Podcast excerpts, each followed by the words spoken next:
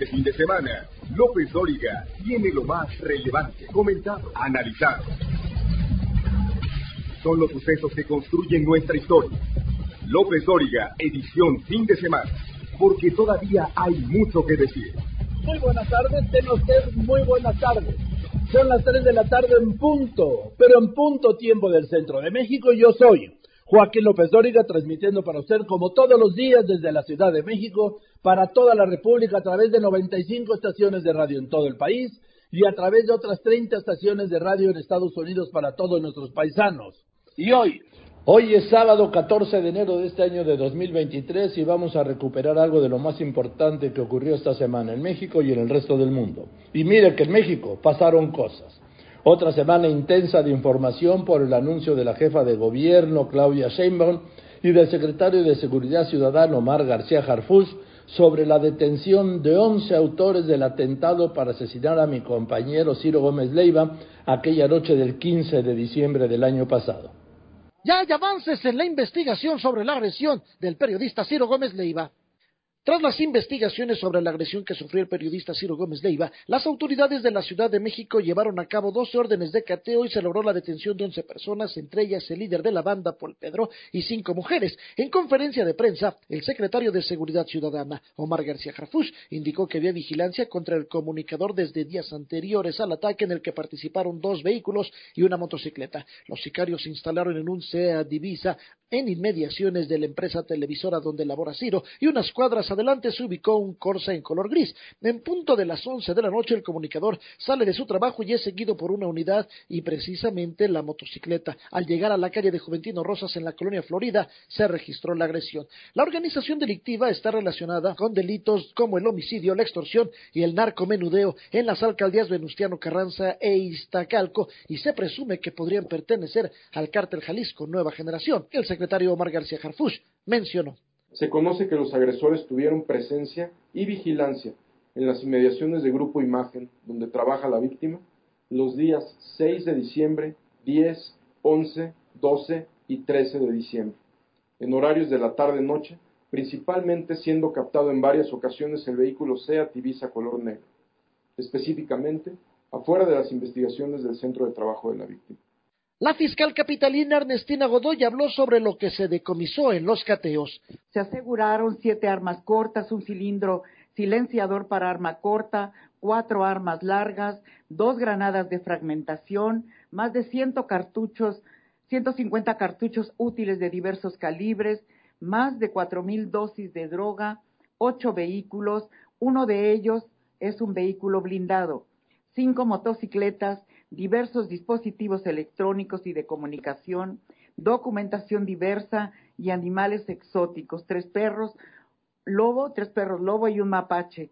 Entre los vehículos se encuentra el SEAT, color negro, utilizado como muro. Por su parte, la jefa de gobierno Claudia Sheinbaum aseguró que aún no se tiene un motivo del ataque. Hasta el momento son presuntos autores materiales y continúa la investigación para poder informar a la ciudadanía y poder llegar a la verdad, a las causas, a los motivos de esta agresión. A pesar de que aseguraron que la célula de esta presunta organización criminal ha sido desmantelada, las investigaciones aún continúan y en las próximas horas se definirá la situación jurídica de los involucrados. Con imágenes de Oscar Rea, en Grupo Fórmula, Juan Antonio Jiménez. Ese mismo día hablé en ese espacio con Omar García Harfush, secretario de Seguridad del Gobierno de la Ciudad de México, quien me detalló paso a paso cómo se dio este ataque para matar a Ciro Gómez Leiva, que le digo fue un especialista por los cuatro tiros precisos que le dio en la ventanilla y en el parabrisas, todos a la altura de la camioneta de Ciro y que lo salvó la camioneta blindada que manejaba. García Harfush explicó aquí que se realizaron 12 cateos simultáneos y que detuvieron a 11 sujetos, entre ellos Pedro Paul, jefe de una célula criminal calificada como peligrosa. García Harfuch afirmó que seguirá la investigación hasta conocer autor intelectual y móvil de esta agresión. Omar, ¿cómo estás? Gracias por contestarme. Buenas tardes. Contrario, sí, muchas gracias. Buenas tardes. A ver, Omar, ¿me cuentas desde el principio, por favor, cómo llegaron al anuncio que hicieron hoy? Claro que sí. El 15 de diciembre, aproximadamente a las 11.10 de la noche en, en la colonia Florida, en la alcaldía Álvaro Obregón, tuvo, lamentablemente hubo un atentado en contra del periodista Ciro Gómez Leiva. Ahí nosotros recibimos un reporte de 911 de disparos de arma de fuego. Después, eh, la jefa de gobierno ya se había comunicado con, con Ciro Gómez Leiva, yo también. Inmediatamente armamos un equipo de trabajo junto con la Fiscalía General de Justicia. Ya después entró a apoyarnos también el Centro Nacional de Inteligencia y ahí iniciamos, eh, bueno, el primer reporte, los primeros hallazgos que tuvimos durante la noche, de las 11 de la noche, digamos, al día siguiente, que es cuando hacemos el anuncio temprano, se ubicaron dos vehículos, solo sabíamos de la participación de dos vehículos, una motocicleta KTM y un Seat Ibiza negro. Ahí claramente se ve, bueno, ahí solo teníamos la participación de esos dos vehículos. Después revisando varias cámaras de vigilancia del C5 y cámaras privadas también de casas, negocios, etcétera, pues nos dimos cuenta que el SEAT negro había participado en vigilancias previas afuera del Grupo Imagen y que aparecía en otros seguimientos eh, a, la víctima. El día 6 de diciembre, 10, 11, 12 y 13 de diciembre tenemos eh, este vehículo en las inmediaciones de de, Grupo Imagen y ya más adelante nos damos cuenta de la participación de otros vehículos que, que no solo eran esos dos que anunciamos ese día, sino, sino otros más que todavía algunos faltan por asegurar y otros que fueron asegurados el día de hoy. A ver, Omar, eh, ¿cómo llegan hasta este lugar? ¿Cómo ubican las cuatro zonas que catearon? y cómo identifican y detienen a estos 11 sujetos? De las primeras, bueno, como lo, mencioné, hicimos un análisis de paso por paso, minuto a minuto, es decir, de cuando se verifica que antes de la agresión, a las 10.42 de la noche, se observa la llegada de ese vehículo, pero estoy hablando antes de la agresión, del SEAT a las inmediaciones del grupo Imagen. Después ya identificamos otro vehículo, un vehículo más que anunciamos hoy, un Chevrolet Corsa, también a las 10.42 se acerca a un punto entre Avenida Universidad y Miguel Ángel de Quevedo. Esto es muy importante, de ese vehículo desciende una persona que se observa que cruza Avenida Universidad, estos videos los presentamos hoy, y se reúne con el conductor de la motocicleta, de la motocicleta que todos tenemos confirmados después de los videos que participan en el ataque. Después el vehículo Corsa continúa, es importante mencionar que después de la salida de la camioneta de la víctima, de, de, Ciro, sale el vehículo Seat Ibiza y comienza a darle seguimiento sobre Avenida Universidad. Ahí rebasa a la camioneta y se pone adelante de la de la de la propia Sí. A ver, ¿cómo están las comunicaciones? Son un desastre. Ay, a ver si te recupero. Nos quedamos hablando con Omar García Carpuch, secretario de Seguridad Ciudadana. Me dice que ese SEAT se coloca delante de la camioneta de Ciro y lo obliga a reducir la velocidad. Digo, le ha pasado uno mucho y luego uno no le da importancia. Y es cuando la motocicleta se le empareja a Ciro y el de atrás le dispara dos veces le decía, como le decía Ciro, le dispara dos veces en, el, la, en la ventanilla, pero a la altura de la cabeza, un tiro y otro. Es decir, a pesar del movimiento y a pesar del, del, impacto del, del arma, los tiros son de uno especialista. Pum, pum, pegado uno con el otro. Luego avanza y le tira hacia atrás y le da dos tiros en el parabrisas, aquí, a la altura de la cara. Si ese no es un especialista, ¿qué es? Mira, déjeme, no puedo recuperar al secretario de Seguridad. Ah, Omar, perdón. Entonces me estabas contando que la el, este coche SEAT se, pasa, rebasa la camioneta, de la víctima y se pone delante. Se pone adelante, en el video que presentamos hoy da un, un frenón eso provoca obviamente que, que la camioneta de la víctima baje la velocidad y ahí es cuando se efectúan los dos disparos. De ahí el vehículo siempre permanece delante de la camioneta, se ve como deja pasar a la moto, después como resultado, bueno, tras el ataque armado, los, los agresores huyen en diferentes direcciones. La motocicleta se va hacia Nezahualcóyotl, que eso prácticamente lo, bueno, más bien se pierde en esa, que eso lo dijimos al día siguiente. Se baja una persona de la motocicleta y se sube otro vehículo. Es decir, eso ahí en la, en, justo en la, todavía en la alcaldía, ahí se, se, se ve cuando se baja de la moto y se va caminando, perdón se ve al copiloto de la motocicleta bajar de esta misma, avanza sobre la calle de Parroquia y Eje 3 Sur y la motocicleta se va y se pierde en esa, pero ya sin el copiloto, esto es importante. De ahí continuamos el, el, el seguimiento de cámaras y uno de los agresores aborda el vehículo, el que se baja de la moto, el que dispara, el Chevrolet Corsa color gris, que lo traslada a una unidad habitacional en la alcaldía Iztacalco. De ahí tenemos el primer, uno de las primeras ubicaciones.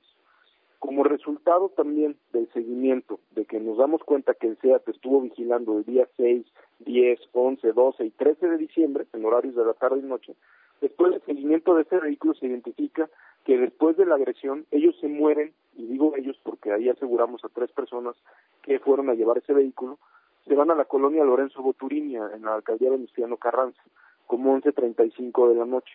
Ahí, después de diversas eh, de, investigaciones, ubicamos al interior del estacionamiento de un complejo de departamentos el vehículo estacionado.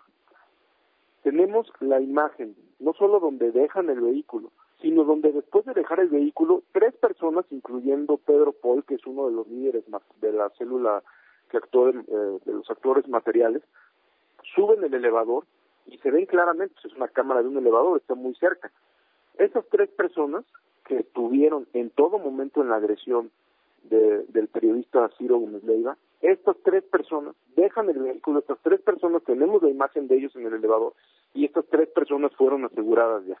Uno de ellos es el, líder. Esto se obtiene de los videos del sistema de circuito cerrado del, del propio, de los propios departamentos y después del análisis, pues ya verificamos la identidad de los tres presuntos participantes de la agresión. Ahora, estos tres del elevador, ¿los tres participaron en el atentado contra Ciro? Definitivamente. Ellos, uh, después de, la agresión, no hay, no hay un momento de las cámaras, así como comentamos que tal persona se baja en una motocicleta y se sube a otro vehículo, así con el mismo análisis podemos determinar que, los, que las tres personas que iban en el SEAT, se, después de la agresión, guardan el vehículo, no hay nadie que se baje. No solo eso, los tres se ve cuando dejan el vehículo y cuando suben a, a, a, a, la salida ya del complejo. Bien, Omar, pues te aprecio mucho que me hayas dedicado, que nos hayas dedicado a todas las personas que nos escuchan y que nos ven este tiempo para dar esta explicación. Y gracias. Y estaremos obviamente pendientes de lo que siga en este caso. Y sí te quiero, sí quiero hacer un reconocimiento que pues se han pasado, ¿qué te voy a decir? Hoy es, eh, hoy es 11, del 15 han pasado 26 días y tienen a 11 detenidos tras este operativo, detenidos con los que estoy convencido y confiado, y eso que yo no soy muy confiado, en que se llegará al fondo. ¿Quién fue el autor intelectual y cuál fue el móvil? ¿Por qué quisieron matar a Ciro? Gracias, Omar. Al contrario, muchas gracias, muchas gracias por el tiempo. Gracias, Omar García Jarfus, secretario de Seguridad Ciudadana de la Ciudad de México. Al regresar voy a recuperar la entrevista con Ciro Gómez Leiva, quien reiteró, alguien trató de matarme. López Dóriga Digital, información en tiempo real. LópezDóriga.com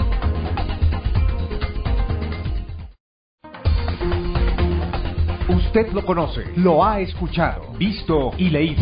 López Dóriga, un periodista con cobertura total. Ese mismo miércoles también hablé aquí con mi querido Ciro Gómez Leiva, a cuatro semanas de este atentado en su contra, cuando le pregunté cómo era su vida ahora. Tras el atentado me dijo que ha pasado por distintos estados anímicos, me lo imagino. El primero de mucha tristeza, no de miedo ni de rabia, me dijo, de tristeza porque alguien lo quiso matar. El segundo, de perder lo que llamó sus lujos, salir solo a caminar y hacer su vida. Y lo más grave, señaló, que va con una fuerte afectación en su vida cotidiana, peleando por seguir haciendo lo suyo, peleando para continuar trabajando, para seguir viviendo. Hazte cuenta que estamos tú y yo hablando solos, que no hay nadie. Dime cómo estás, cómo estás, Ciro, porque después de que sabes que te quisieron matar, Ciro, que estás vivo de milagro por un blindaje, porque he consultado especialistas y me han dicho, no, no, no. El que disparó es un especialista, ¿sí? Metió los dos tiros, el movimiento la moto y el movimiento tu camioneta, sin justo, pegadito, ¿sí? A la cabeza de Ciro. Y el otro tiro de frente hacia atrás. Fueron cuatro, los dos ah, digamos, laterales, y luego dos que tiren 45 grados en el ángulo sí. eh, parabrisas, no los que Esa, parabrisas, sino esos dos también iban dirigidos a, a la cabeza. Directos. Pues fueron cuatro, sí, sí. Directos, eh, sí, eh, yo he hablado primero de este, de la ventanilla y luego el del parabrisas, y tirando hacia atrás, Ciro. Sí, sí, sí. Y justo a la altura de la cabeza. Sí. O sea, no, yo no me creo mucho, bueno, esto de los eh, de una banda de narcotraficantes, porque normalmente también me decía el especialista, los narcotraficantes no son no son tiradores de precisión, son tiradores de volumen, ¿sí? Disparan, no sé, 100, 200 tiros. Aquí fue la precisión, Ciro. Iban por ti sin duda alguna. Pues sí, sí, eso me dijeron los primeros peritos que llegaron aquella noche y veintitantos días después, pues no ha habido nada que cambie la información. Yo lo dije a la mañana siguiente, en estas frecuencias, en fórmula, pues alguien trató de matarme. No sé quién, Joaquín, desde esa noche no ha recibido un solo mensaje, un, una advertencia, algo que llevara a darle continuidad al, o que de alguien que se tratara de identificar como responsable del hecho, nada. Entonces, los puntos que yo comenté a la mañana siguiente, siete horas después del atentado, los mantengo. Alguien trató de matarme, no sé quién, no sé por qué. Hoy hay información, hay detenidos, y pues vamos a ver a qué llevan estas, estas detenciones, Joaquín. Sí, bueno, primero tienen que llevar al autor intelectual, porque esto ahí tiene un autor intelectual, Ciro, y segundo, al móvil. ¿Por qué te quisieron matar? Perdón que lo diga así de claro, me, parece es muy fuerte que te diga yo, pero pues esa es la verdad, ¿por qué te quisieron matar? Pues, pues vamos a ver y seguir confiando en el trabajo de las autoridades. Yo no soy quien y tampoco tengo elementos para cuestionar técnicamente la información que se presentó hoy. Y tengo que agradecer, tengo que agradecer a la autoridad, a las autoridades de la Ciudad de México. Aunque hoy también Omar García Harfuch reconoció, habló de colaboración del Ejército, de la Marina y del Centro de Inteligencia, pues tengo que agradecerles por estar prestando atención a este, a este caso. Ahora sí, ahora sí recuperamos el momento de intimidad. Estamos hablando tú y yo solos. ¿sí? ¿Cómo, ¿Cómo es tu vida después de aquella noche del 15 de diciembre? Porque, a ver, no puede ser igual, sino cuando sabes, no sé, por dentro que te quisieron matar y que estás vivo de milagro. Y bueno, estamos eh, casi, van a ser, mañana van a ser cuatro semanas, he pasado por Sí. distintos estados anímicos. Desde luego, el primer momento fue una enorme tristeza. Esa fue la sensación que me no la tristeza, no, no era una rabia, no era un miedo, era una tristeza por el hecho, ¿no? De que alguien, alguien me quiso matar. Y bueno, en mí se tradujo en tristeza, pero al mismo tiempo, y aquí aprovecho para agradecerte a ti, como a tantas otras personas, el aliento de tantas personas, el cariño de tantas personas, la solidaridad de tantas personas, incluidas Joaquín, y tú sabes de lo que estoy hablando. Te diría que el gremio periodístico completo, y sabemos que nuestro gremio es muy duro como en todo el mundo, competitivo en ocasiones, somos mis vecinos, el de amigos, el de gente que no veía hace mucho tiempo. Entonces estuve conviviendo con esos dos sentimientos. Por un lado, pues el impacto y la tristeza y por otro muy gratificado por todas estas muestras, ¿no?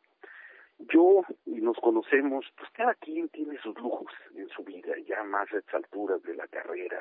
Algunos son los coches, otros es los viajes. Mi lujo, Joaquín, mi lujo vida y tiene, sé que tiene su parte extravagante como todos los lujos, era poder salir, caminar solo, hacer mi vida solo, ir a la farmacia, ir al banco, ir a correr a los dineros, ir a jugar con mis amigos, irme a tomar un café si se me ocurría. Ese era mi lujo, esa era mi extravagancia y evidentemente pues desde la noche, desde la madrugada del atentado, pues eso lo he tenido que suspender. Tengo un operativo, pues creo que muy fuerte, espero no sea permanente. Ya veremos, este no es el momento para pensar en esas cosas, pero pues sí con una afectación muy fuerte en, lo anímico, en mi vida cotidiana y peleando, ¿no? Peleando para que el deseo de seguir trabajando, de seguir haciendo lo mío, de seguir viviendo, no pierda ante los otros sentimientos también de negatividad, de tristeza, un poco de nihilismo que aparecen con estos hechos, ¿no? Pero aquí estoy, aquí estoy, platicando contigo, hablando contigo, trabajando en la mañana, voy a trabajar en la noche y echándole ganas. Tengo, tengo muchas ganas de, de seguir todavía produciendo un rato y de seguir viviendo un rato, Joaquín. Un rato no, mucho tiempo, Ciro. Pues, porque... Ciro, pues es que esta es nuestra vida, Ciro. Sí. Tú y yo no tenemos otra vida. Pues sí, sí, sí, aquí estoy, Joaquín, y aquí estoy. Sí, Ciro, pero eh, no sé, cuando has salido a la calle pues ya empieza uno a mirar por encima del hombro, Ciro. Eh, no sé, en algún momento tiene que haber habido temor, ¿sí? Incluso miedo, no, Ciro. Porque... No, en mi caso no ha ocurrido porque yo fue el paso directo entre ir manejando mi coche y esa mañana había ido a distintos lugares públicos a cuando, a ese, después del atentado, ya estar bajo un gran dispositivo de seguridad, un dispositivo de seguridad muy grande. Entonces, no he vuelto a salir solo, de verdad, solo por la calle. Entonces, y es un dispositivo que a mí me, pues, me hace sentir muy seguro. Entonces, no he vivido ese momento de regresar a la vida cotidiana, la vida que tenía el, la noche del jueves 15 de diciembre cuando me subí a la camioneta que manejaba desde hace muchos años, camioneta de imagen blindada, no le he vuelto, no lo he vuelto a tener. Yo pasé de esa noche a, a un dispositivo de seguridad. ¿A un cambio en tu vida, Ciro? Por lo pronto, por lo pronto. Pero como te dije hace un momento, creo que ahorita tengo que estar concentrado en otras cosas y llegará el momento de revisar, de revisar los dispositivos y desde luego mi gran objetivo y mi sueño y ahora se convierte pues quizá en el mayor anhelo de el final de mi carrera y quizá el final de mi vida es volver a tener ese lujo, ¿no? Y gozaba mucho, que era el, el volver a caminar por las calles, Joaquín, volver a pisar nuestras calles, volver a vivir mi ciudad, esta ciudad que tú lo sabes, y al igual que tú, esta ciudad que hemos vivido tantos años, una ciudad eh, a la que yo amo, porque es una ciudad que ha sido, con todas sus cosas duras, ha sido siempre de una generosidad y de un cariño conmigo. Entonces, esta es mi ciudad, ojalá no la, ojalá no la haya perdido. Y este es mi país, que tanto nos duele y ojalá tampoco pierda a mi país. Quiero seguir viviendo en la Ciudad de México, quiero seguir viviendo en México, ojalá lo pueda hacer. Bueno, querido Ciro, pues es que, fíjate, yo creo que es la primera vez o la segunda en mi vida que me quedo Pues ahora sí, sin una pregunta, ¿qué hacer, Ciro? Teniendo tantas que hacerte, teniendo tantas que hacerte, digo, no está pudiendo, en este momento no estoy siendo un profesional, Ciro, porque teniendo tantas preguntas a hacerte no te puedo hacer o no te quiero hacer ninguna y me quiero quedar con el sentimiento que has expresado y reiterarte mi solidaridad y mi cariño y mi admiración. Joaquín, y te quiero mucho desde hace muchos años y te quiero mucho y aprecio mucho lo que tú hiciste, lo que dijiste, lo que difundiste, lo que comentaste en esos días, lo que sigues haciendo y como tú, muchos queridos amigos y muchos otros que sin muchos otros con quienes incluso o no teníamos relación o por ahí quedaba algún sentimiento por alguna discusión periodística, algún tratamiento, una cobertura, a todos mi de veras mi agradecimiento. Y la vida sigue, Joaquín. La vida sigue. La vida sigue y cada uno se tiene que ajustar a la vida que le tocó vivir. Lo que pasa es que hay momentos, tú y yo lo sabemos que son muy difíciles y con la fuerza que tienes pues vas a vivir y estoy seguro que volverás a recorrer tu Coyoacán de tus amores, ¿sí?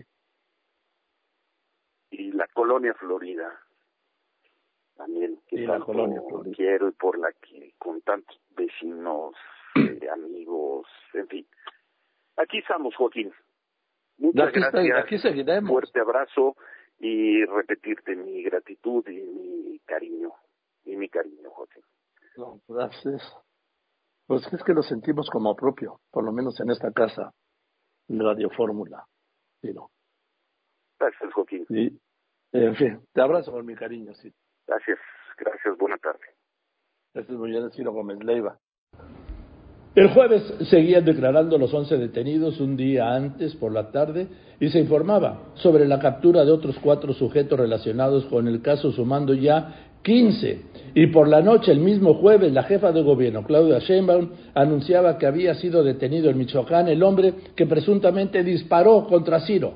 Efectivamente, en la colonia El Molinito de Tangan, Michoacán, a un costado de Zamora, fue detenido Héctor Eduardo M., de 32 años de edad, identificado como el apodo del BART, persona que está señalada como el presunto autor material del atentado en contra del periodista Ciro Gómez Leiva, eso derivó del cumplimiento de una orden de aprehensión, un operativo conjunto entre la Fiscalía de la Ciudad de México, la Fiscalía de Michoacán, apoyados también por Sedena y por la propia Secretaría de Seguridad Pública.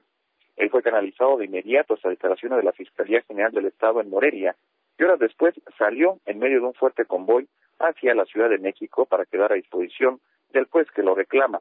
Cabe recordar que el ataque en contra del comunicador, del cual por fortuna salió ileso, se cometió el pasado 15 de diciembre y asuman 12 personas detenidas relacionadas con este caso. Es la información desde Michoacán. Después de los anuncios, ya son dos semanas del choque en la línea 3 y bien a bien no se saben las causas y la llegada de la Guardia Nacional a todo el medio. No podemos elegir lo que sucede, pero sí quién nos lo cuente. Joaquín López Dóriga, un asunto de confianza.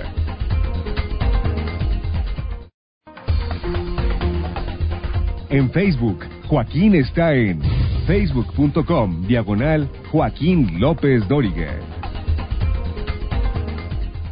Hoy se cumplen dos semanas de este choque de dos trenes entre las estaciones Potrero y La Raza del Metro, con un saldo de un muerto y 106 heridos, que le dijo, bien a bien no se conocen las causas del accidente, al que llamaron, pues para maquillarlo, para minimizarlo, incidente. ¿Y las víctimas?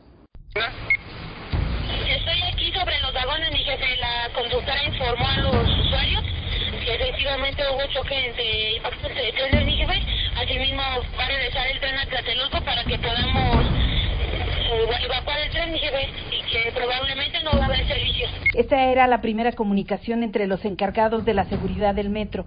Eran las 9 de la mañana con 16 minutos cuando un tren se impactó con otro entre las estaciones Potrero y La Raza de la línea 3 del metro. Nomás sentimos ahora sí el trancazote como todo nos, nos, nos aventó, el desprendimiento de los tubos, láminas y todo. Y los gritos, los llantos de las mujeres, más que nada, ¿no? Los estaban más, los estaban prensados. Fueron los mismos pasajeros quienes se auxiliaron unos a otros y es que dicen los servicios de emergencia llegaron media hora después. Ya recuerdo nada más este, pues el tren hecho pedazos porque yo venía en el último vagón, el, el que fue alcanzado. ¿Qué es lo que vio? ¿Vio gente lesionada? Sí, vi dos personas atrapadas de los pies de, en el vagón en el que yo venía y en el otro vagón parece que había otras dos. Poco después del mediodía arribó la jefa de gobierno y tres horas después de un saldo preliminar una persona muerta y 57 heridos. En cuatro minutos resumió la tragedia. Como siempre, nuestra prioridad son las víctimas y también que se va a hacer justicia. Hay una investigación de la Fiscalía General de Justicia, están los peritos y se va a llegar a las últimas consecuencias. El saldo que dejó este accidente es la muerte de Yaretsi Hernández Fragoso, de 18 años de edad, 106 heridos y la destitución del subdirector de operaciones Alberto García Luce. Y es que a decir del director del metro, Guillermo Calderón, desde la noche anterior se dio un reporte de señalización en la zona donde ocurrió el accidente. Es importante señalar que la noche anterior se registró un reporte sobre señalización en dicho tramo, es decir, en el tramo entre Potrero y La Raza por lo cual se activó el protocolo de operación en baja velocidad. Se espera que sea esta tarde cuando se reanude el servicio en la línea 3. Este accidente se suma a los otros tres ocurridos en la actual administración. En 2020, un choque de trenes en Tacubaya que ocasionó la muerte de una persona.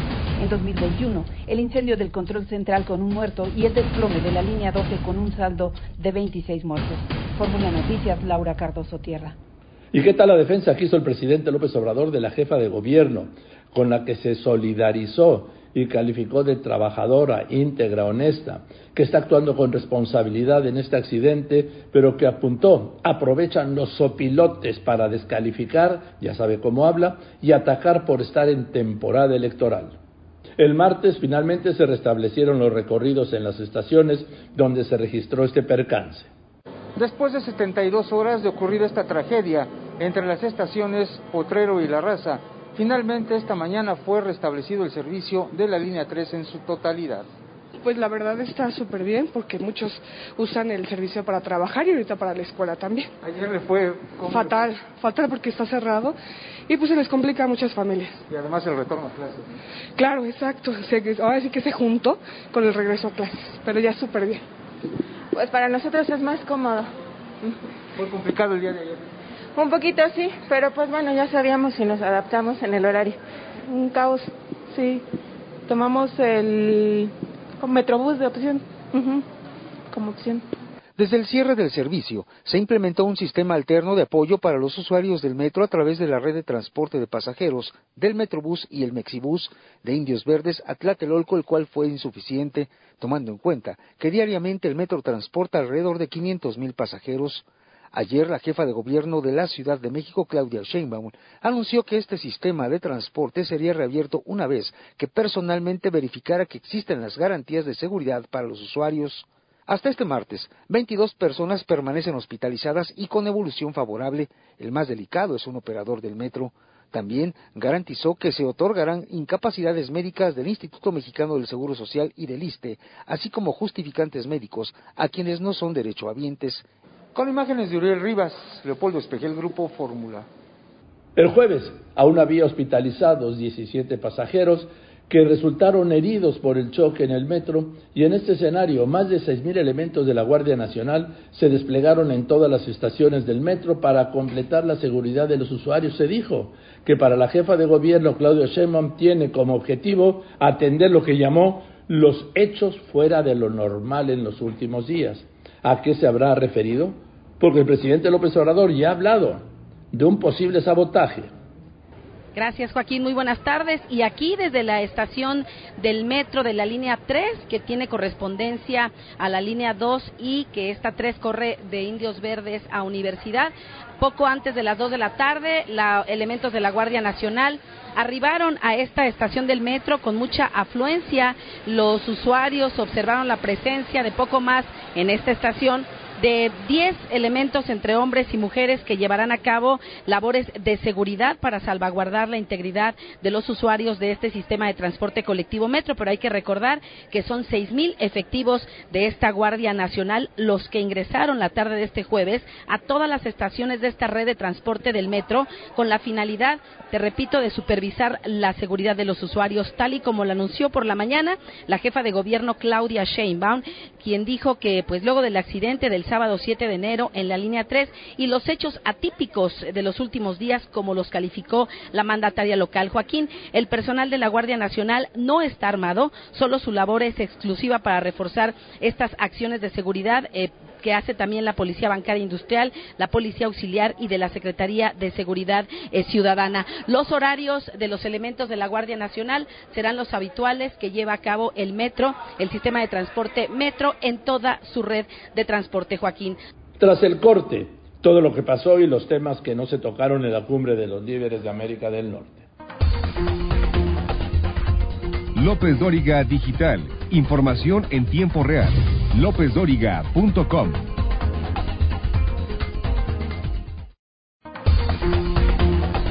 No podemos elegir lo que sucede, pero sí quién nos lo cuente. Joaquín López Dóriga, un asunto de confianza. La cumbre de los líderes de América del Norte en México, en Palacio Nacional, que reunió a los presidentes Andrés Manuel López Obrador y Joe Biden de Estados Unidos y al primer ministro de Canadá, Justin Trudeau, es como todas, bueno, traen los temas eh, acordados, ¿sí? Sí, hay firmas, se toman fotos, hay reuniones, hay almuerzos, hay cenas, pero ¿sabe qué es lo más importante? Las conversaciones que puedan tener en los almuerzos, en las cenas, en los pasillos, en los espacios permitidos, me refiero fuera de la agenda. Eso es lo importante de las cumbres y de estos encuentros. El presidente, el presidente, pues eh, la noche de la clausura en Palacio Nacional, había hecho mi compañera Sara Pablo preguntas para el presidente López Obrador, para el presidente Biden y para el premier Trudeau, pero el presidente se echó un, una intervención, voy a llamarla así, de 26 minutos, y cuando terminó dijo, ya, se, ya me pasé del tiempo, ya hace frío, vámonos, y dejó sin poder contestar al presidente de Estados Unidos y al primer ministro de Canadá. Entre agradecimientos y reconocimientos mutuos concluyó la llamada Cumbre de los Tres Amigos en Palacio Nacional. Después de una hora con 17 minutos de conferencia, los presidentes de México, Andrés Manuel López Obrador, de Estados Unidos, Joe Biden, y el primer ministro de Canadá, Justin Trudeau, dieron por concluidos los trabajos de la décima cumbre de líderes de América del Norte y sellaron los acuerdos con un abrazo. Muchísimas gracias de todo corazón. Muchas gracias. Aunque en la conferencia el presidente López Obrador rechazó la construcción de un centro migratorio en el sur de México, la hoja de ruta de la declaración conjunta habla de la creación de un espacio de servicios de empleo, asistencia y protección para personas refugiadas en colaboración con organismos internacionales el documento detalla que en este espacio se ofrecerían servicios y alternativas de protección, documentación y movilidad laboral. En este espacio que no contempla tareas de control migratorio. No tenemos pensado eh, construir ningún centro en el sureste para la migración. Lo que hacemos es ayudar con albergues. En su mensaje inicial, el presidente Biden dijo que se trabaja de manera coordinada para enfrentar la plaga del tráfico de personas y el narcotráfico. Y solo en los últimos seis meses, patrullajes en México y Arizona han derivado en la detención de siete mil traficantes de personas se han incautado más de 20 mil libras de fentanilo. Tenemos la capacidad de usar ciertas tecnologías, seguro que ya algunos lo han visto, hay camiones que van, es como una, una máquina de rayos X y queremos determinar si adentro hay drogas, fentanilo o personas que las están traficando por la frontera y vamos a proporcionar muchos vehículos más de este tipo. El primer ministro de Canadá, Justin Trudeau, advirtió que cuando el libre comercio se encuentre en riesgo, no es bueno para la competencia en el mercado mundial y habló de la importancia de la unidad entre los países de Norteamérica.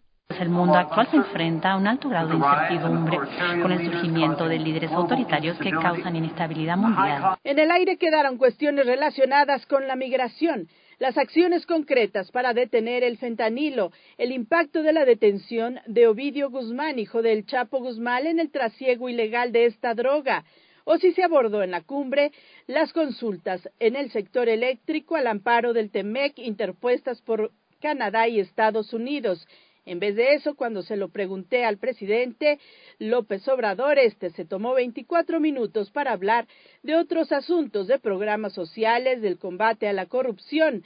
El presidente Biden prometió responder después. En Grupo Fórmula, Sara Pablo.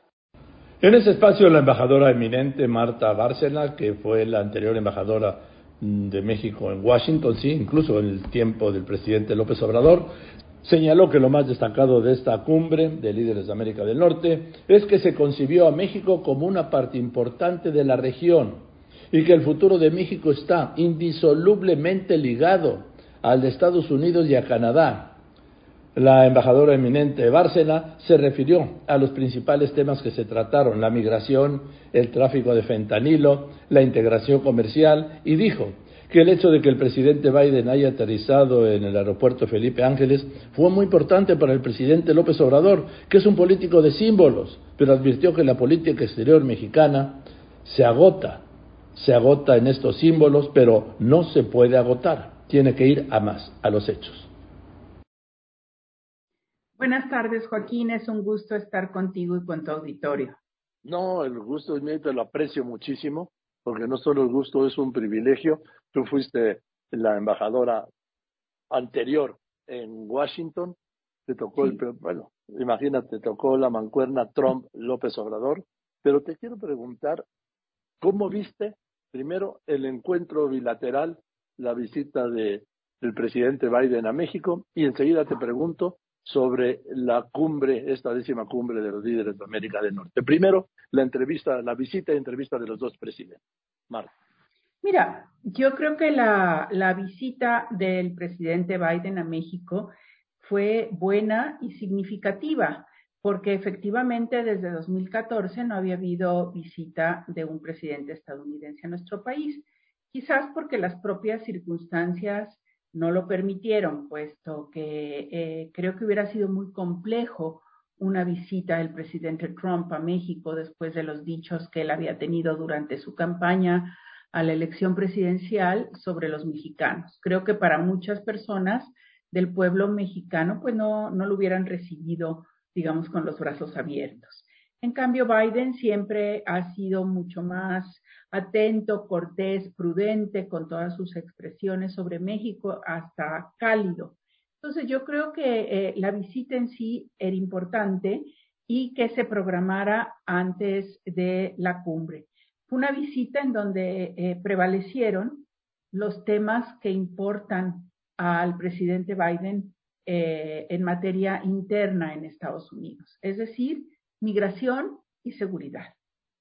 Migración porque se ha convertido en una, eh, en, una batalla de los republicanos, en una crítica constante de los republicanos contra la política migratoria de Biden y por eso Biden anunció eh, eh, las nuevas medidas migratorias o la nueva política migratoria el jueves anterior a la visita. A mí lo que no, lo que me, quizás no me sorprendió o no me gustó mucho de eso es que eh, pues ya dejó poco margen de maniobra a cualquier debate o discusión con México, porque en ese pronunciamiento del jueves anterior a la cumbre dio a conocer unilateralmente que México aceptaría hasta 30 mil deportados al mes de Cuba, Nicaragua, Venezuela y Haití. Y al final de ese comunicado decía también que eh, pedía y exigía a su propio Congreso una necesaria reforma migratoria. Es decir, no le dejó margen a México de, de casi nada o nada en temas migratorios. Y en el tema de seguridad, pues lo que más preocupa a Estados Unidos desde, desde la pandemia del COVID es el tema de fentanilo, que la producción se trasladó a partir del COVID de China a México.